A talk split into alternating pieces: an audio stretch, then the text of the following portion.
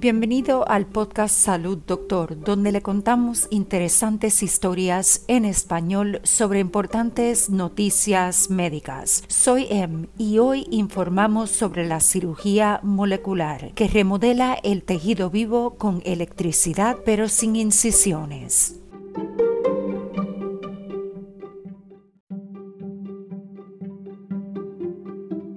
La cirugía tradicional para remodelar una nariz o una oreja implica cortar y suturar, a veces seguida por largos tiempos de recuperación y cicatrices. Pero ahora los investigadores han desarrollado un proceso de cirugía molecular que utiliza agujas pequeñas, corriente eléctrica y moldes impresos en 3D para remodelar rápidamente el tejido vivo sin incisiones, cicatrices o tiempo de recuperación. La técnica incluso parece prometedora como una forma de reparar las articulaciones inmóviles o como una alternativa no invasiva a la cirugía ocular con láser. Los investigadores presentaron sus resultados a la Sociedad Estadounidense de Química. Michael Hill es uno de los principales investigadores del proyecto. Él dice, imaginamos esta nueva técnica como un procedimiento de consultorio de bajo costo realizado bajo anestesia local. Todo el proceso tomaría unos 5 minutos. Hill de Occidental College se involucró en este proyecto cuando el doctor Brian Wong de la Universidad de California en Irvine pidió ayuda para desarrollar una técnica no invasiva para remodelar el cartílago. Tal método sería útil para procedimientos de cirugía estética como hacer que una nariz sea más atractiva. Pero el método también podría ayudar a solucionar problemas como un tabique desviado o afecciones para las cuales no existen buenos tratamientos como contracturas articulares causadas por un accidente cerebrovascular o parálisis cerebral. Después de haber sufrido la dolorosa cirugía de tabique desviado, Hill entiende por lo que pasan los pacientes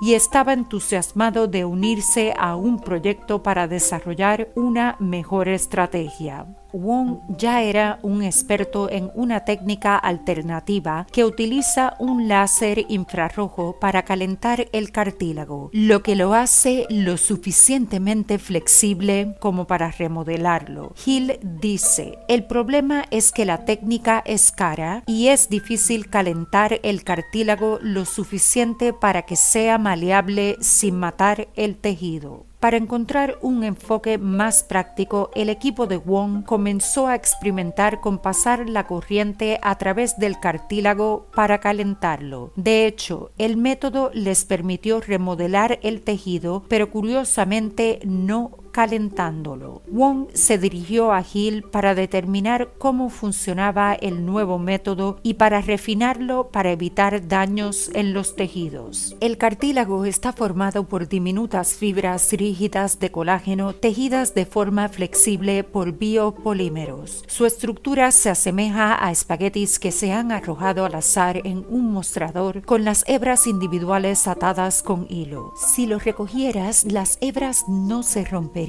pero sería flexible. Hill dice, el cartílago también contiene proteínas cargadas negativamente e iones de sodio cargados positivamente. El cartílago con una mayor densidad de estas partículas cargadas es más rígido que el cartílago con una menor densidad de carga. El grupo de Hill descubrió que el paso de la corriente a través del cartílago electroliza el agua en el tejido, convirtiendo el agua en oxígeno oxígeno e iones de hidrógeno o protones. La carga positiva de los protones anula la carga negativa de las proteínas, reduciendo la densidad de carga y haciendo que el cartílago sea más maleable. Él dice, una vez que el tejido está flexible, puedes moldearlo en la forma que quieras. El equipo probó el método en un conejo cuyas orejas normalmente están erguidas. Usaron un molde para sostener una oreja doblada en la nueva forma deseada. Si hubieran eliminado el molde sin aplicar una corriente, la oreja del conejo habría vuelto a su posición vertical original, como lo haría una oreja humana. Pero al insertar electrodos de microagujas en el oído en la curva y pulsando la corriente a través de ellos con el molde en su lugar, ablandaron brevemente el cartílago en el lugar de la curva sin daños. Al apagar la corriente se permitió que el cartílago se endureciera en su nueva forma, después de lo cual se eliminó el molde. Para lograr este resultado con los métodos tradicionales, un cirujano tendría que cortar la piel y el cartílago y luego volver a unir las piezas. Eso puede llevar a la formación de tejido cicatricial en la articulación. Ese tejido cicatricial a veces debe eliminarse en operaciones posteriores. Hill dice, al evitar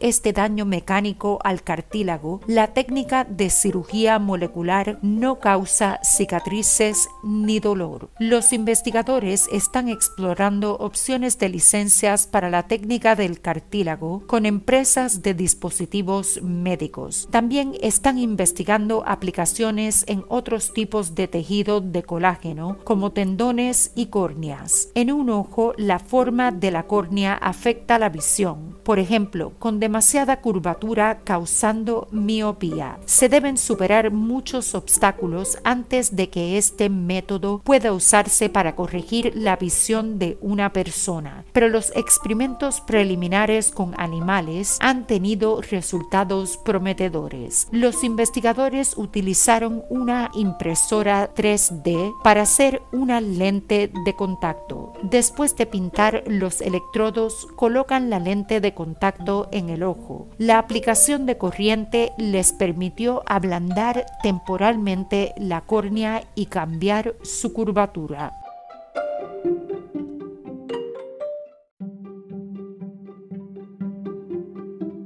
Para preguntas y comentarios sobre historias y sugerencias de temas para el podcast, envíenos un mensaje a hola.salud.doctor. Nos encantaría oír sobre usted. Para emergencias médicas, consulte con su doctor de inmediato. Recuerde, no somos doctores, somos podcasters. Le brindamos interesantes noticias médicas en español. Hasta mañana y salud, doctor.